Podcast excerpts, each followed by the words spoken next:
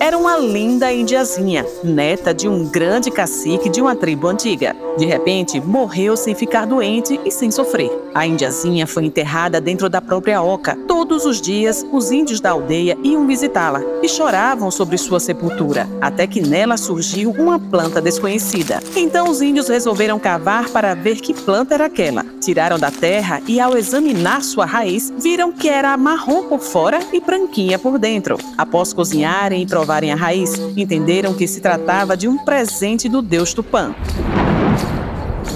A raiz de Mani veio para saciar a fome da tribo. Os índios deram o nome da raiz de Mani e, como nasceu dentro de uma oca, ficou manioca, que hoje conhecemos como mandioca.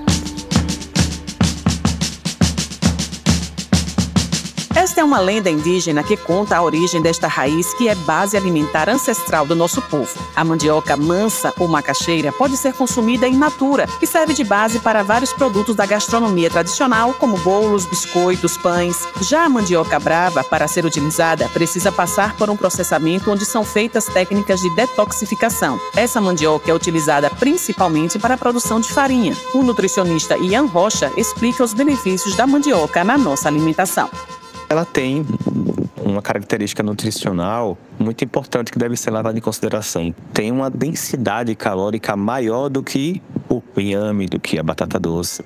Ou seja, a mandioca, ela tem um percentual de carboidrato que a cada 100 gramas você vai ter em torno de 30 gramas de carboidrato. Ou seja, né, 30% da mandioca é carboidrato. A mandioca, ela tem uma característica também muito importante, que ela é rica em fósforo, é rica em potássio. A sua característica de raiz favorece isso, né? Favorece que ela seja mais rica em minerais do que em algumas outras vitaminas, né?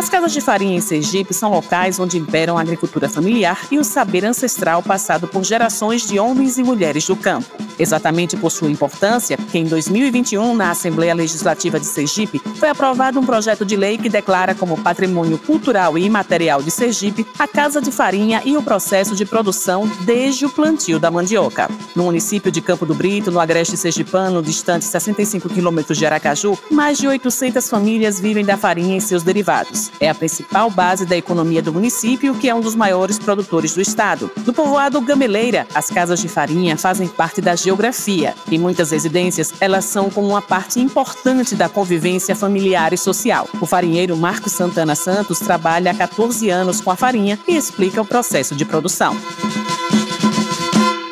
Primeiro passo é a mulher descasca. Manualmente, aí ele joga na cevadeira, ela dá um processamento mais molhado, a gente bota na, prensa, demora mais ou menos 20 a 30 minutos para enxergar, ela fica seca, a gente rala de novo, ela fica acelerada. A gente faz dois processos. Um processo de fermentizar ela em estilo fazer fina, média ou grossa, dependendo do cliente.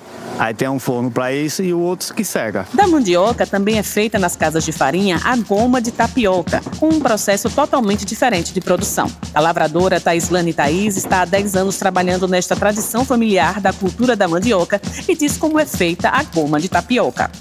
Eu pego a massa, misturo com água, aí depois pego o pano, passo, aí assenta, depois no outro dia já fica a tapioca embaixo, tira a água, fica a tapioca, né? depois bota no saco e revende.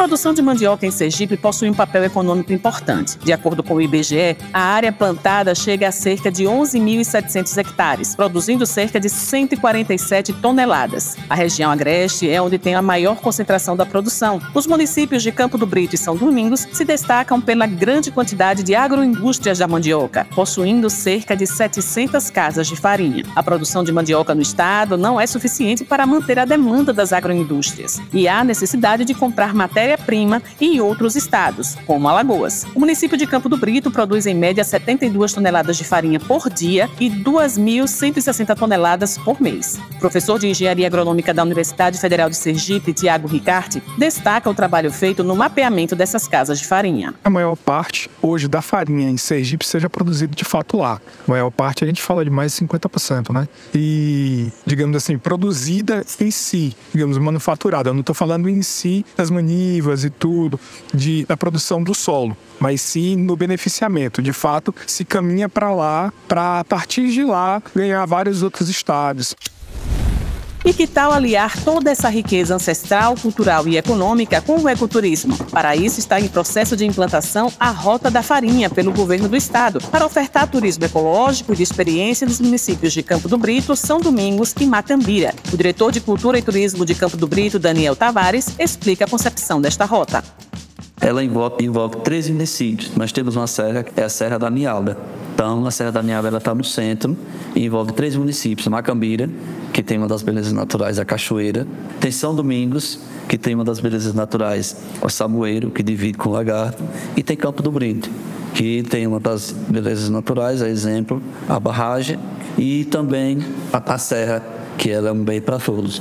Ela tem diversos poços de banho totalmente é filtrada, a água gelada durante o ano todo. Nós estamos agora no processo de elaboração de roteiros junto com alguns turismólogos. E aí nós criamos dentro dessa rota três roteiros. Roteiro de baixa densidade, de média e de alta. Para quem quiser fazer rapel, tem. Para quem quiser ir só conhecer a Casa da Farinha, vai ter. Para quem quiser só para comer, já quero ir para a Alta da Farinha, quero comer. Então passa lá, compra todos os produtos dos derivados, vem na barragem, come seu peixe. No final do ano passado, o Ministério do Turismo começou o processo de validação com a implantação da Rota da Farinha, que, de acordo com Daniel Tavares, vai incluir experiências com os subprodutos da mandioca. A rota da farinha é o produto principal e esses outros têm subprodutos que a gente pode vender dentro da rota da farinha.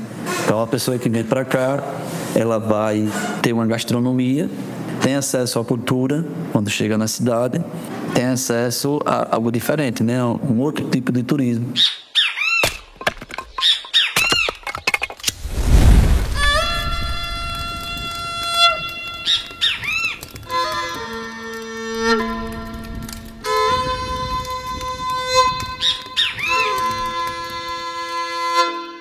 A farinha de mandioca tem o potencial de criar em Sergipe políticas públicas que estimulem a conexão da agricultura familiar com o turismo ecossustentável. Com a Rota da Farinha, será possível conectar a gastronomia ancestral ao turismo de experiência. E na segunda reportagem da série Farinhada Sergipana, da agricultura de subsistência ao ecoturismo, você vai conhecer a cooperativa de produtores de farinha do município de Campo do Brito. Um exemplo de economia solidária e boas práticas de empreendedorismo, sempre aliados à preservação da caatinga. Reportagem Juliana Almeida, Josafá Neto e Alisson Lima, edição de Alisson Lima para a Rádio UFES FM.